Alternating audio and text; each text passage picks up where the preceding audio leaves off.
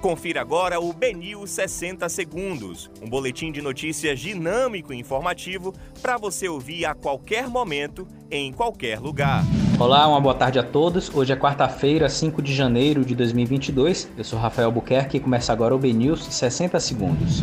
Secretário Municipal de Saúde anuncia a abertura de 10 leitos de UTI pediátrica contra a Covid-19. Passageiro que teve cadela perdida em aeroporto aciona gol na justiça e faz desabafo. O Ministério da Saúde não exigirá receita para vacinar crianças. Após Gustavo Lima testar positivo para a Covid-19, Andressa Suíta diz que ela e os filhos passam bem. Primeira vacinada contra a Covid no Brasil se filia ao MDB e pode ser candidata a deputada federal. Ao contrário do que disse Bolsonaro, Ivete Sangalo não tem projetos na Lei Rouanet. Esses foram os principais destaques da segunda edição do BNews 60 Segundos. Para mais informações, acesse bnews.com.br.